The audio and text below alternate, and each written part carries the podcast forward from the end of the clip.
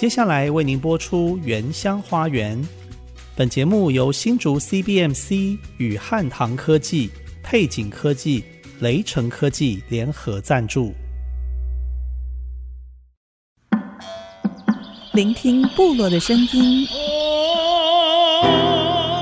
走访新竹的美丽。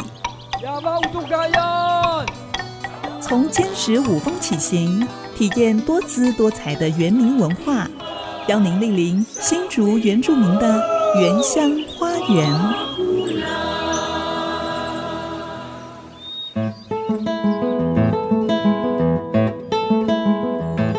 大家好，欢迎收听《原乡花园》节目，我是安迪给怒赖安林，我是 B 站 Amy 淑荣。夏天很快就要到了，安迪牧师，在炎炎夏季，你觉得最好的消暑方式是什么呢？当然是跳下水啦，还有外加射鱼。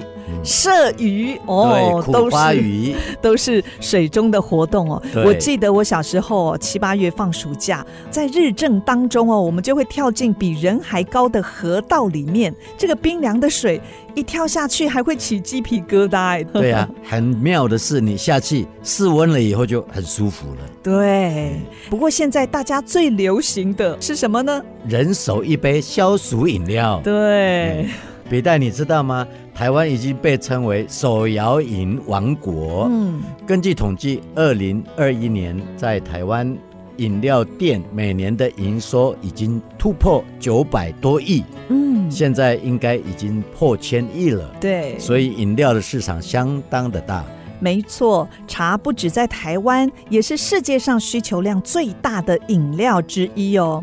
台湾茶的品质早就享誉国际。特别是高山茶，更是很多优良茶评鉴比赛当中最常脱颖而出的茶王，也深受消费者的喜爱。是啊，尤其我们新竹县尖石乡五峰乡，因为有高海拔一千两百到一千八百公尺高的优势，加上日夜温差大，日照又刚刚好，山上也常常起云雾。我们的雾特别多哦，这些独特的气候跟地理环境，让我们这里生产的高山茶相当具有代表性，在市场也有竞争力哦。而且新竹县高山茶种植的面积，五峰、尖石两个乡加起来就已经超过了八十公顷哦，所以新竹县现在被称为茶乡，真的是名副其实。今天我们就邀请到新竹两位投入种茶、制茶多年的达人，来跟我们分享在地的茶产业，让大家更多认识原乡的好茶。好，我们先来听一首有趣的歌。阿密斯的响宴，嗯，这是阿美族歌手陈俊辉在美丽新民谣演行所演唱的歌曲。广告过后马上回来。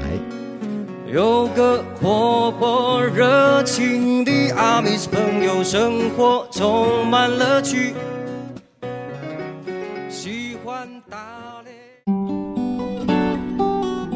您现在所收听的是 ICG 逐客广播 FM 九七点五原乡花园节目，我是 B 大 Amy 淑荣，我是安迪给怒赖安林。今天很高兴邀请到尖石乡茶叶产业的两位达人，一位是台湾基督长老教会泰雅儿中会嘉乐教会的江瑞泉牧师、火辣牧师，还有另外一位是排湾族远嫁到尖石乡做我们打印的媳妇。不老居休闲农园的董桂芬老师来节目分享。嗯，我们先欢迎江瑞乾江牧师。江牧师您好，你好，听众朋友大家好，还有欢迎桂芬老师。桂芬老师好，哎，我是桂芬。嗯。江牧师的家乡就是尖石乡的太钢部落。两位牧师好像也有一些亲戚关系，对不对？又是一家人了。有，我的爸爸就是从太钢来的，我们的赖家是嫁给他们的江家，所以是有姻亲关系。对，所以他是我的表弟。那我知道江牧师，你们家是经营茶园、种植高山茶，已经蛮长的一段时间哦。我想请问，当初为什么会投入这个茶产业呢？不只是种茶，还制茶，还行销。嘿，因为太冈除了主牧业之外，又转型到种呃水果，特别是水蜜桃。是。那在十年前，我们经历了呃水蜜桃产季啊，我们是很惨的惨了啊。哦。产季是因为啊有一次是四月大崩雪，大崩雪下雪哦，下雪的时候整个花苞都死掉了。再过来是七月份的大台风，大台风你结果要采收了全部，不管是。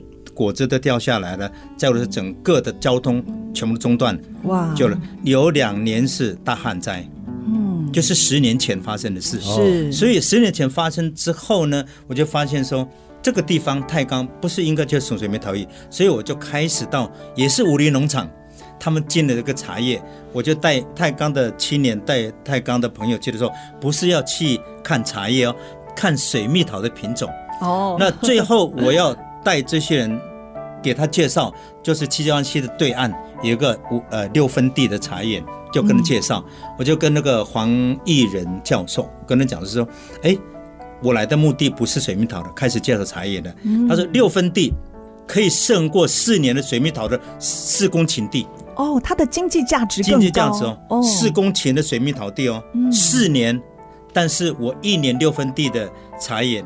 就可以抵掉它了。是，他就想怎么可能？好了，很简单，我茶叶一年采三季，嗯，一年采三季嘛。对，春茶、秋茶、冬茶。冬茶，那采完三季，六分地而已。但水蜜桃四甲，你等是一年一次。一年，那万一出了状况，什么都没有，什么都没有。所以保证茶叶一定比水蜜桃好。嗯，我听了这些山上的人就说：“哎，江牧师，你是不是有改变？对太钢有什么的？”理想抱，我说好，有地就开始种茶，所以十一年之前就带他们去参观阿里山，也是我同学嘛，那个王启胜牧师，嗯，还有个仁龙的，他们是七十一年陪呃跟那个跟那个名人名茶，嗯，哦，跟瓦利比令带到仁爱乡的，七十一年就开始种茶，也是我的学弟，也是种茶的，嗯，所以经过了这几个的参观以后，发现太钢可以种茶，是，所以我就开始。就投入了十一年前开始种茶，这个算是高山茶，对对对对，对，因为在太钢的海拔对对对一千五百以上，所以高山茶是在一千两百的海拔，但是我们的纬度多离山四百八，所以我们等于是在种在两千海拔左右的水那个茶叶，所以它也不会受到寒害嘛。对，如果是下下雪了覆盖了也没关系哦，没关系吗？应该是茶叶是这个最怕的是你要采收前下霜，嗯，如果是在四月下霜，那你春茶、秋茶就差不多报销了，嗯嗯，所以你等都是还有一季了。如果是你春茶不好去了，还有个冬茶。是。如果说你冬茶提早下霜在十月，那你春茶已经采完了，对，所以至少有一季两季可以保证不会还有回收辛苦了，对。对，所以那时候我才带带动重新。呃，让太钢的这个农民呢，有地的在进行另外一个产业，推动高山茶，就是茶产业哦。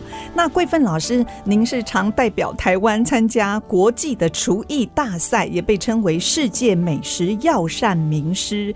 除了在不老居休闲农园担任主厨，也是新竹县原住民部落大学烹饪讲师，常常受邀到五星级饭店跟大厨分享原名的料理。呃，现在也在原乡积极推广茶文化。啊、呃，听说不老居也有茶园，是种植什么样的茶叶？啊、呃，是我们现在是种植台十八号。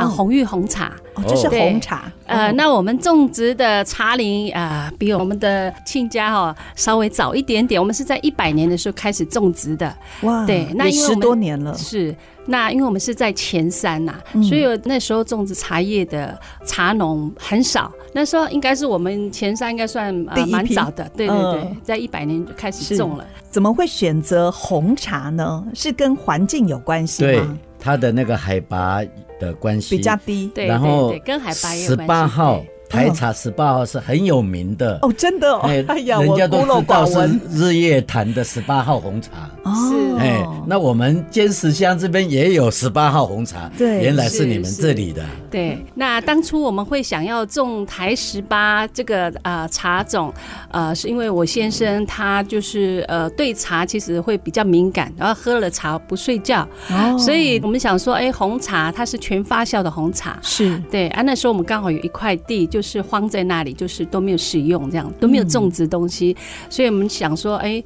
啊，荒在那里，然后啊，不如我们就来种一个比较有经济效益的一个呃，像茶这样子的，嗯、啊，那我们就想说，哎、欸，哪一个品种会比较好？那我们就是大概就是问了一下台十八这个部分，是。对比较适合在我们的高度啊、海拔，还有我们的气候。哦、所以我们才种植红茶。是，您刚才说先生是爱喝茶，可是又怕喝了失眠，是不是？对，对对。所以这个台湾红玉红茶台茶十八号比较不会让人睡不着，是不是？呃，因为它是全发酵啦，哦、对，所以它的那个咖啡因啊部分会比较比较低，比较低一点。哎，那我好合适，因为我很喜欢喝茶，可是现在哦，中午过后都不能喝，不敢喝了。是，是，那你一定要试试看我们的那个红玉红。红茶，当初你那个引进的时候是从哪里引进？那我们也是从南投那边普里。哦，都是南投埔里。那我们买苗也是去那边买苗这样子，对，是。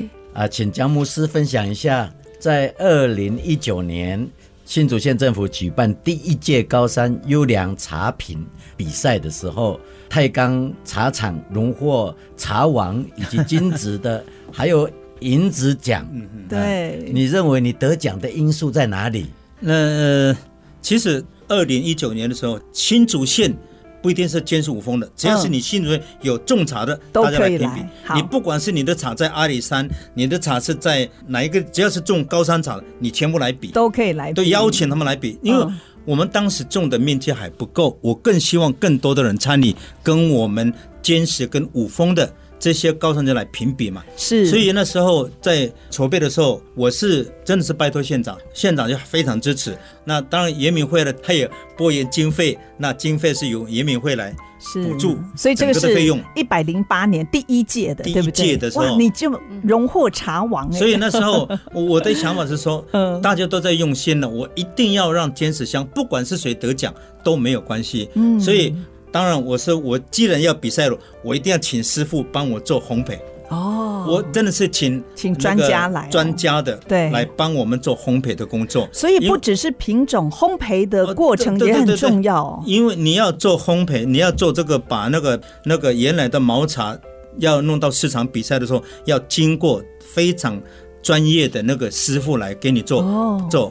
是。烘焙的工作，嗯，所以那时候我们呃，当初我们焙的话本来是六十斤嘛，结果弄弄到弄到就二十斤而已，还有一点挑的，啊、用挑的机器来挑，嗯、颜色也好，在烘焙也好，所以我是感谢了，但是大家都踊跃参与，所以当初呃，我们茶厂能够得到这个奖，也是让尖石乡跟五峰或是新竹种高山茶的人有这个兴趣，对，所以赢得这些。喜欢爱茶的这些朋友，还有台北有个茶很有名的一个茶行哦，莲华泰，他直接到我们茶园直接订购，哦，他直接到现场还没有采哦，他就跟你到时候我要要几袋几袋，就要帮你们行销，他就自己收，他自己在卖，因为当初林华泰到我们那边采购或是批发的时候。他就跟我讲说，日本非常喜欢喝到你们的茶，所以他每一年一定要像今年一样，他一定要买，他早就订好了，他是说一定要买我们的茶，哎，所以是太钢茶厂是不是？就是你们的呃太钢茶厂。请问一下，他的评审标准是什么？哦，那个是专业的，跟我们我跟我们这些没有办法去，我们这样呃半路出家的，或是我们喜欢喝茶的，只喜欢喝茶，但是评审那些改良茶都是非常。真的不简单，品尝那个口感哈，不是我们可以讲讲出来的。对，所以他们品十个讲出来都一样，那就一样了。哦，因为他们喝这样品鉴哈，我第一次品鉴，我不是说第一届在品鉴，我两次在和平品鉴被淘汰的。哦，第一次到和平鉴被淘汰，你的第二次品鉴的时候，我就说，哎，他说：“姜博士，你有进步喽。”嗯，入围没有得奖，都喝得出来。后来第三次的时候，我就在新竹县办了。嗯，安利牧师，我有特别查一下哦，他们会针对茶叶的外观、还有水色、香气、滋味跟叶底来进行评分，甚至他们的茶耐不耐泡。这个都是评比的标准呢。我们通常在比赛的时候，你要泡六分钟，哎，高温泡六分钟是。那如果你的茶不好的话，马上就见效了。嗯啊，完毕以后，你还要等六分钟，你才能去品尝这个口感跟香气。所以你用高温十二分钟，有的茶坏掉就坏掉了，哇，很明显，那光泽就出现了，颜色就出现了。对，嗯，那红玉十八号红茶呢，有没有经过一些这样的一个过程？因为我知道所有的茶。它要慢慢慢慢变成优良，然后特特质，那是要用岁月去堆叠的哦。那是经还是要品鉴经经历，所以他们都用品鉴的方式，慢慢的把技术啊各方面。所以你说已经是也是好多年了嘛？你是怎么样的过程？哦，是哦，像我们不老居茶园这一块哈，在制茶烘焙这一块，我们是请外面的人来帮我们做烘焙，所以你们是种植？对，我们是种植，然后采茶青。对，那我们到今年，我们发现，其实，在制茶的过程，它其实要一个技术，要一个经验。嗯，那我觉得，呃，在整个茶产业这个过程啊，就是这个部分，我这个环节茶的制茶技术，我觉得是最重要的。也就是说。不论是在未来的行销部分啊，或者是我们在掌握呃这个茶叶的好与坏，可能就是在制茶的部分也占蛮大的一个因素啊。所以我们在今年可能就会请制茶师啊，请他到我们的那个茶厂，那我们今年会建置一些设备。那请他来教我们做制茶的一些制茶功夫，这样子，那我们可能就要跟他们学，把茶的技术把它学起来。对对，真的好不简单呢，原来有这么多的技术在里头。在台湾的茶叶啊，也是经营了六十年之后，才能够变成是知名的品牌。所以还有站上国际的舞台，咖啡也是，我们也有本土咖啡，但是还没有办法到国际舞台。那是什么？因为时间还是很短，没有经过历练，是 没有经过淬炼。就像姜牧师说的，哎，有进步哦，所以就是用时间跟经验累积而成的。有有一次，人家请我到那个阿里山那边喝茶嘛，哎，我喝没有多久啊，好像喝酒醉一样。嘿，会这样哦？对，他们就是那个那个就是茶，那个那个叫醉茶，是不是？呃，实际上他们制茶的过程都不同啦。如果你喝到这样的茶的话，呃，很放松，对不对？最香是不是？我觉得这是一个他在烘焙的时候到底是到位呢，还是没有到？因为每个人体质不一样，嗯，每个人都不一样。像如果说。呃，你在我们这边喝到这个茶的话，这个茶就有问题了，是有问题。喝茶会醉呢？对，像我是喝茶就会精神非常好，很醒。但是有些人是喝了就很放松，就可以马上入睡哦。哇，这个很特别。每个人体质不一样啊。对，我爱喝茶，但是很外行。就我想请问江牧师哦。东方美人茶，还有高山乌龙茶，还有什么呃蜜香乌龙茶，这个是同一种茶吗？还是制茶的方式不同而有分别的？呃，如果说按照我们那边的话，哈，像泰钢的话，嗯，一个品种可以做五种茶。我们现在品种？我们现在种的是乌龙，呃，清新乌龙嘛。对，清新乌龙可以做绿茶、红茶、白茶，可以种五种茶了。嗯，可是呢，如果是红茶的话，它没有办法这样做。它只有做东方美人茶，只能这样一个红茶。东方美人茶是红茶，对对对，红茶，那它是全发酵的，全发酵，全发酵。的。哦，那像我们呃高山乌龙茶的话，像那个清新乌龙，可以种五种茶。所以我们现在也有红茶，我红茶是八月份采，我我白茶是采完春茶，过一阵时间我就开始做白茶。哦，所以我们说白茶、生茶、熟茶，对对对对对，哎，呃，清新乌龙可以种五种茶，好，所以长知识了。红茶也有分很多这样的类类型吗？没有，我们就是单纯就是红茶。呃，当初我们会选择呃种红玉红茶，也是在技术的部分呐、啊，在制茶技术可能是对我们来讲会比较可以轻易入门的一个一个茶种，嗯、所以我们才选那时候也是选择红茶的原因之一，是对。所以也是给你们自己的不老鸡加很多分哈。呃，对，呃，我希望是今年会加更多分，因为我们有呃其他的课程，我们的坚石乡的我们的茶课程啊都已经进来了。对，是真的是把茶产业最大价值化。那我们待会儿下一段再继续听两位的分享。好，进广告，下一段继续请两位来分享，马上回来。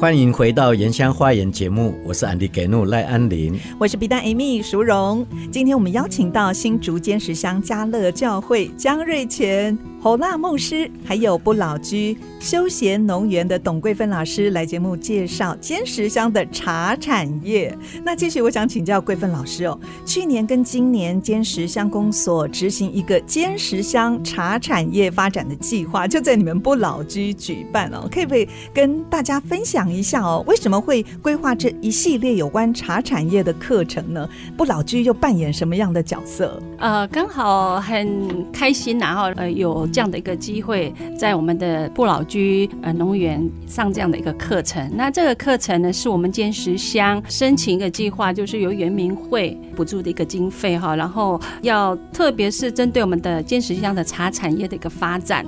呃，来做一个一系列的课程，就是来针对我们的部落的茶农哦，啊、呃，有一系列的课程的一些学习。那像我们坚持乡茶产业发展计划这个课程，有分两个地方，一个是前山，那在我们不老居休闲农园，哦，那另外一个地方是在我们后山，哦，也就是在我们太钢部落这里，所以就有两个地方哦，前山后山。对对，那主要是想要在原乡部落推广这个茶产业，这个课程内容是包含。含哪一些呢？呃，除了茶的一个种植，还有管理茶园的一个管理，嗯，好，那还有比如说我们茶叶的加工，哦，好，然后怎么样泡茶，泡出一个好茶，还有怎么样品茶，嗯，它都在课程里面，都是一系列的课程。是，后面我们还有一些课程还没有上，嗯，那就是在。呃，后山的那个水蜜桃季完之后，可能会再继续接着上我们这个茶产业的一个 连续的课程。对，水蜜桃季大家都在忙，对对对，对对先先赚钱。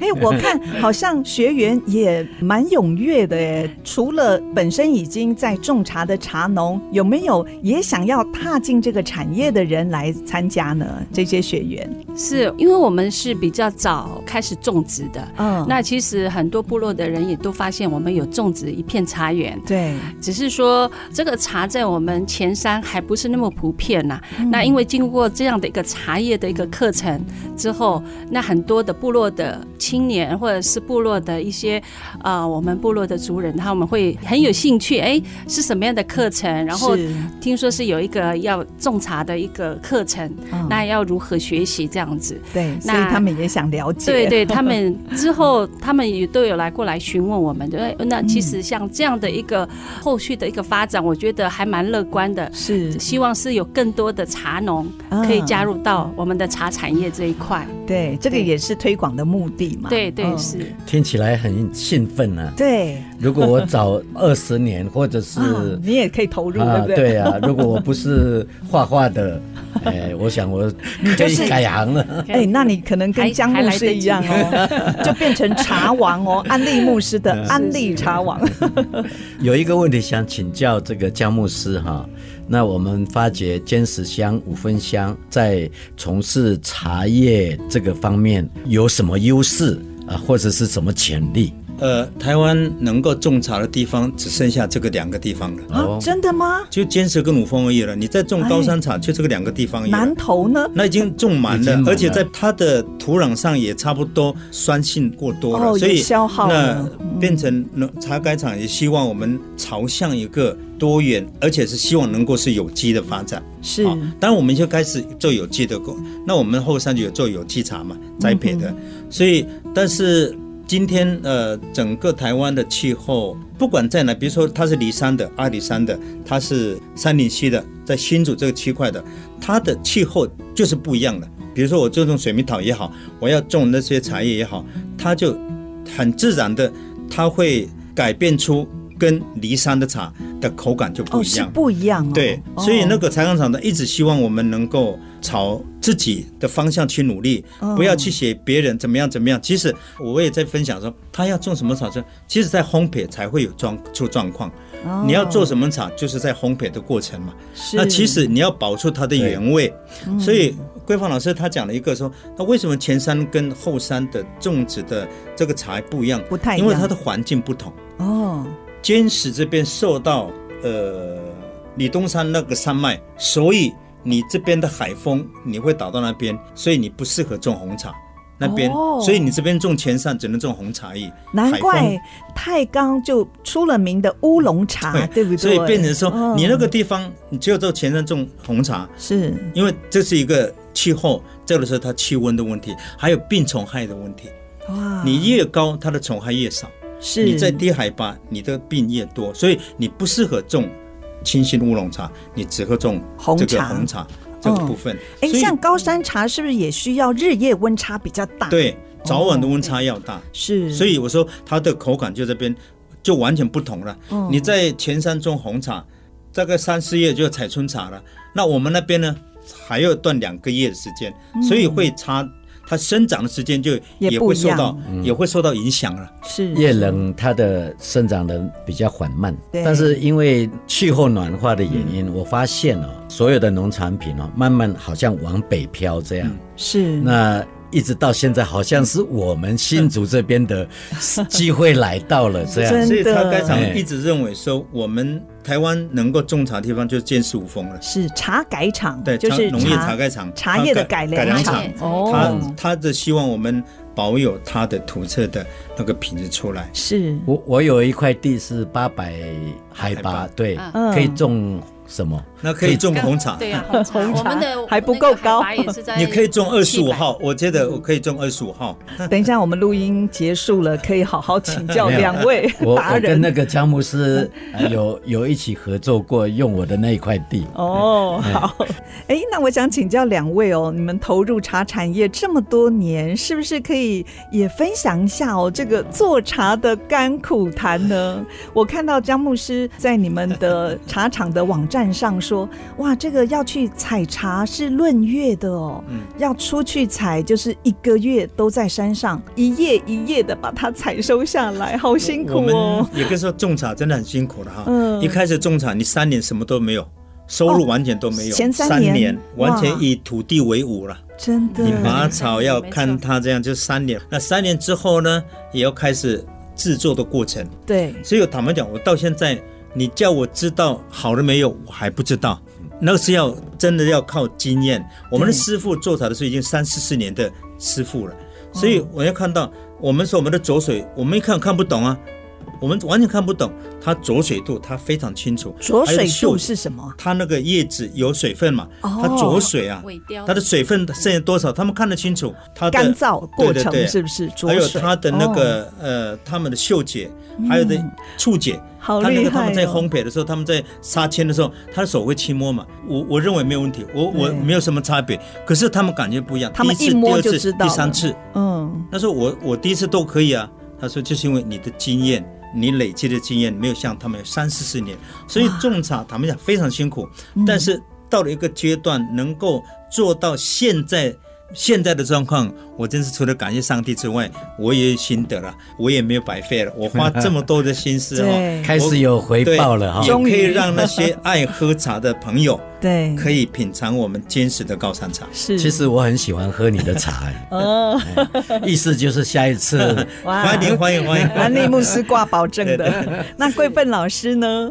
对，没错，我们嗯种茶真的是很辛苦哈。嗯呃，虽然我们自己也有做其他的产业。那这个茶，既然茶已经种了，也不能说不管它。对，所以其实种茶，呃，在一年当中，我们去呃去茶园采茶啊，那个是要日晒雨淋吗？我时候到了就要去采，就一定要采，你不采就、嗯、就老了，对，是不是？对，所以你要跟那个要抢时间，跟时间一起赛跑，这样就是它刚发嫩芽的时候，我们都是用手采嘛，是一叶一叶的采，对，要是一采就是要两叶，就是要弯着，然后就是一整天晒着太阳这样子。是，那刚开始比较不懂，所以有一些防晒的装备啊都没有 都没有准备好，结果都是呃都会晒到脱皮晒伤。不过现在比较有经验了，啊，要采茶一定防晒的那些设备哦，那防护器具要准备好。嗯，是，其实是蛮辛苦啦。那呃，我们也希望说小孩子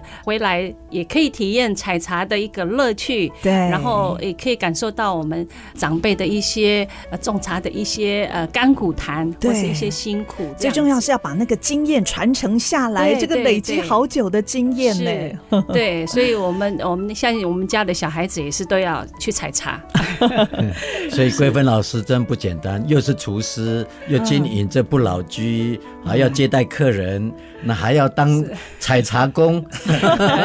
是，哎，我其实我觉得采茶工真的很辛苦哎。对，其实我觉得哦，部落的青年一定要回来。其实由这边我们也可以发现到部落的人力在这一块产业的人力哦，是也是很蛮式微的。对对，就是大家年轻人都外出工作，对，然后都是老人家在部落里面。嗯，那我们就像比如说在采茶部分，呃，我们要临时请一个采茶的来，请不到，哎，对，还请不到，那就只有自己要去采。是，对对对。姜牧师怎么去克服你的面积比较大？对，人力的问题，人力的部分，除了平常的工作是我们自己在做，那采茶的时间一定是从中南部上来帮我们采，那一天要是二三十个人。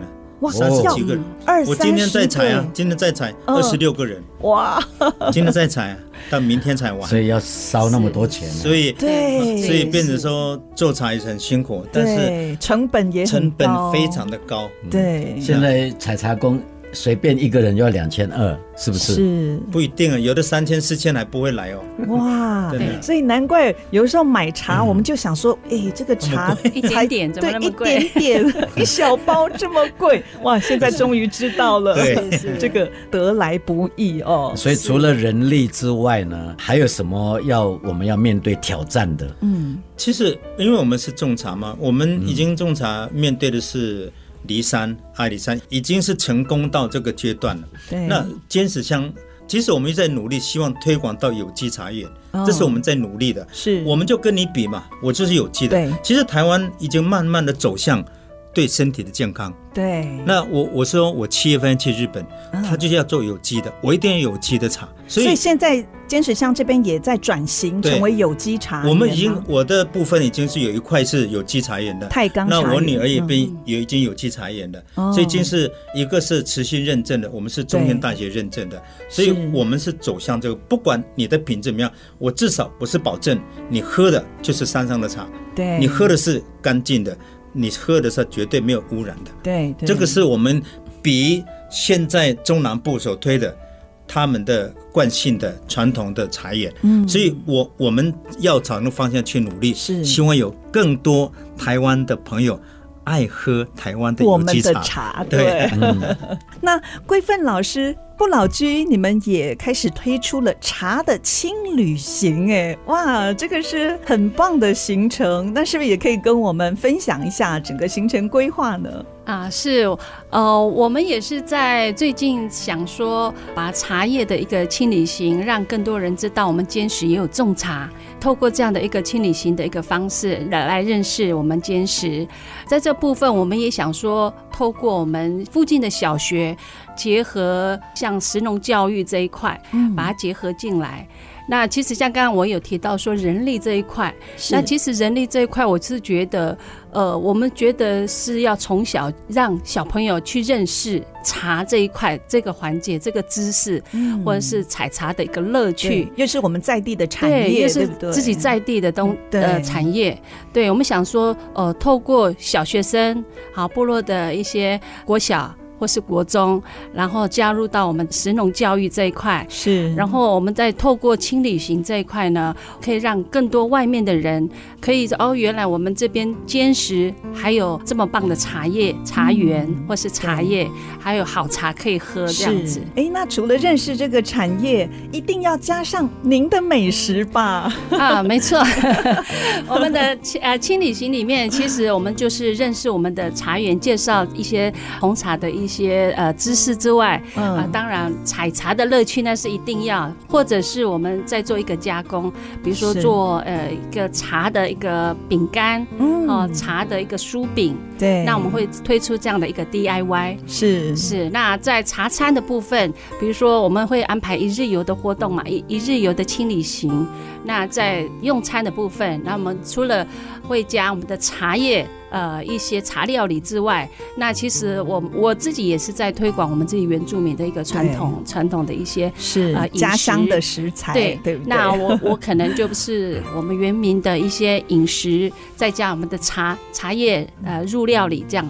对，那会让更多人知道，哎啊，除了可以吃到我们原乡的一些呃特别的饮食之外，还有茶叶的一个料理。哇，这个听起来就好吸引人哦，好心动。所以是现在规划一整天的行程。对，对我们初期会规划先一整天。嗯。那这个活动我们大概会在七月份正式会、呃、开始开始。对，哎、嗯，那这个只有在周末吗？如果周间有一些像退休的朋友，呃、对，我们也欢迎。对对，周周间的时候啊。呃有一些退休的人员啦，嗯、想要尝试这样的一个轻旅行，我们也非常欢迎。那我们是上网搜寻脸书不老居休闲农园，是的，就可以了解。是，呃，我在这边也是要比一个大赞啊，不老居就会让你永远青春不老。欢迎大家，非常的钦佩你们。像那个桂芬老师，又是世界美食药膳名师，对，哎，然后那个姜牧师，除了牧会的工作之外，对茶叶的那种啊热忱，那我发现就是你们身上就是对土地有情，对人有爱，是啊，所以对部落这个情爱才有一个热忱，有了热忱才能够开花结果。是，嗯，今天非常谢谢江瑞前牧师，还有董桂芬老师，真的是两个人在百忙当中。像桂芬老师，明天就还要去韩国担任厨艺的评审呢。谢谢两位抽空来分享，谢谢，谢谢，谢谢。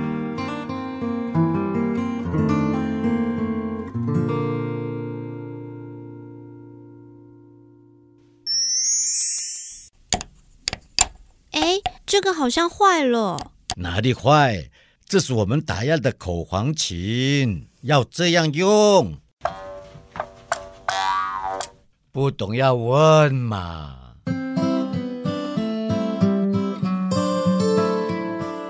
诶，我看很多原住民族群好像都有属于自己的图腾，诶，比方说阿美族就有好像太阳一样的八角星图案，它有什么特别的意义呢？其实，世界各地不同种族，根据他们的历史、文化、传说等等，大多发展出具有代表各自族群的图腾，就像是一种标志和民族的精神。国内原住民族人数最多的族群阿美族，他们称太阳为母亲，而他们的图腾是一个有八角星，像是太阳一般的图腾，代表着宇宙星辰的力量。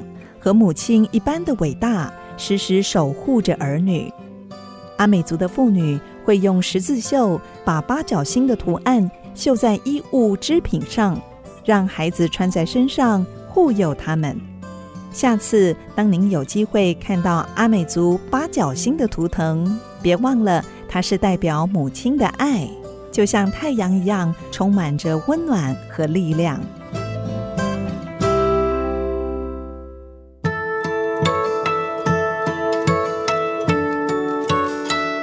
欢迎回到《原乡花园》节目，我是安迪给怒赖安林，我是比大 Amy 淑荣。继续，我们要用电话访问配景农创盐菇乡的行销专员郭心如，他们把盐乡部落最具特色的新香料马告跟高山的乌龙茶结合，研发出马告清新乌龙茶。嗯，谢谢安利牧师刚刚帮我泡了这一杯马告清新乌龙茶，我第一次喝，哎，觉得味道好丰富哦，有茶的清香，还有淡淡的柠檬果香哦，非常特别的茶饮。好东西当然要跟好朋友分享喽。谢谢。那我们现在就请心如来跟我们介绍一下喽。欢迎配景农创行销专员心如，心如你好，大家好，我是心如，很高兴今天可以跟大家分享。嗯。心如，我们今天的主题是分享原乡的茶文化哦，茶产业。那我们知道佩景农创多年在原乡生根，特别推广原乡的特色农产。你们也研发了一个马告乌龙茶，是不是可以跟我们分享一下，为什么当初会想要研发这样的一个商品——马告清新乌龙茶？因为我们的锅厂在部落里面，然后呢，部落附近。有些小农或者原民，他们有种马告，他们就带给我们去分享，看看这个香料。然后我觉得，哎、欸，这个香料就很特别，因为它有一个柠檬跟香茅的香气。嗯，他们主要就是用在腌肉上面。但我们觉得说，哎、欸，如果今天只用在做香料上面，好像有点可惜。因为可以其他的产品去推广这个香料，原名的香料。嗯，所以我们后来想说，到底怎样才能让大家更方便、更快接触到马告这个香料？所以我们才说，哎、欸，要不要做做查看？因为台湾人本来就很爱喝茶。对，嗯、其实原名对于马告的使用，不只是在做菜哦，这个也有一些呃健康上的考量。像如果精神不济，喝喝马告茶，这个也是他们常常会带上山喝的一个饮品。对啊，对，就是。这个东西可能他们就很习惯，但是对于原住民以外的人，他们就比较陌生。就反正，就结合茶，一个大家每天都会接触到的东西，就是做个新的产品这样子。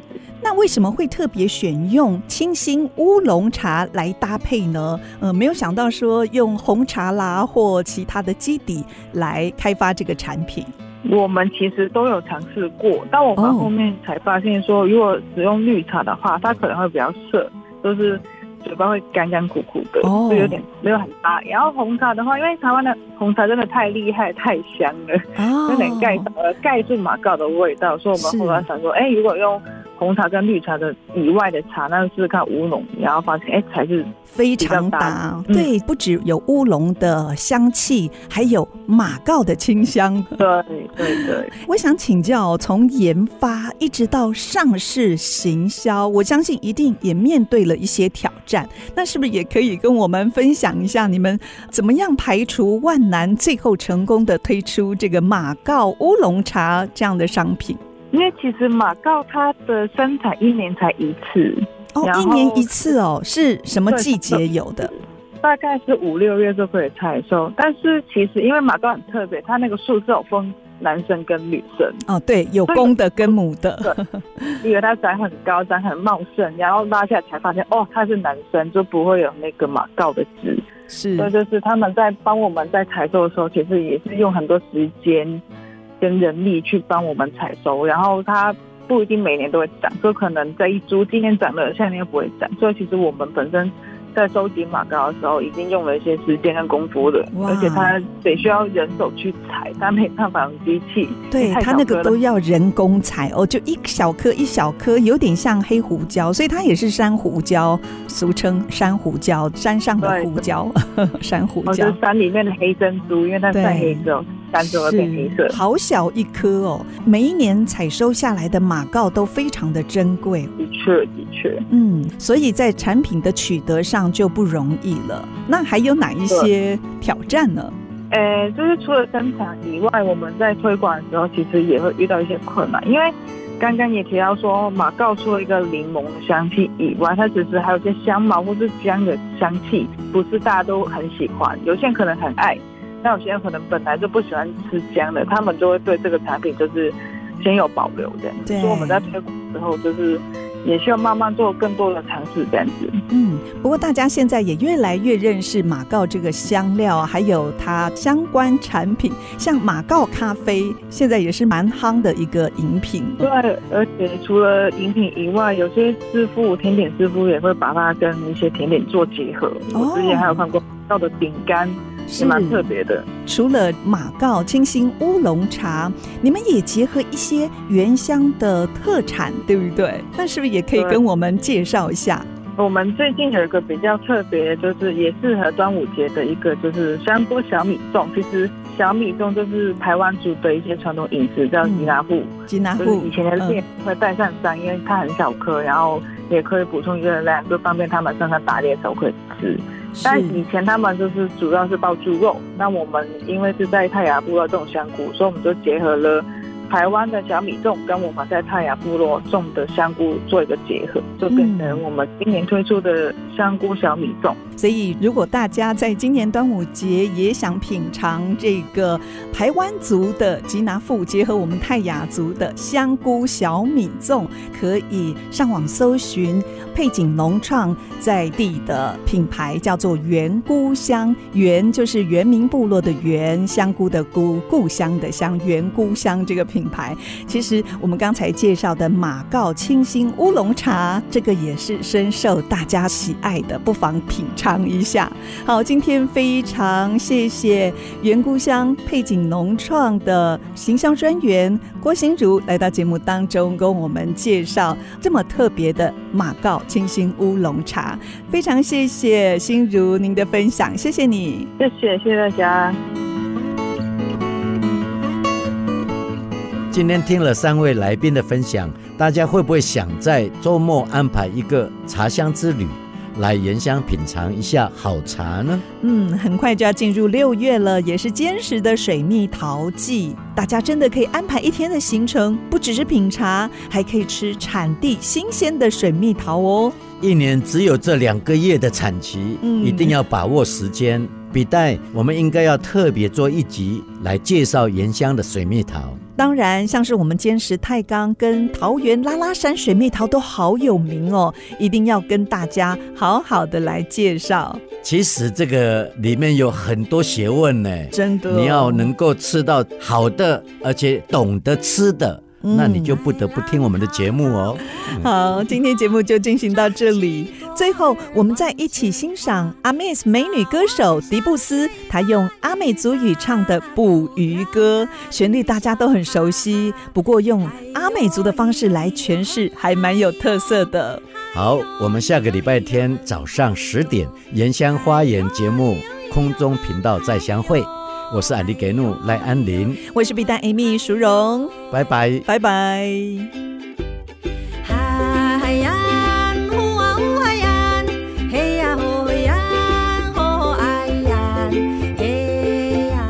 本节目由新竹 CBMC 与汉唐科技、配景科技、雷城科技联合赞助，关怀原乡文化，体验在地特色。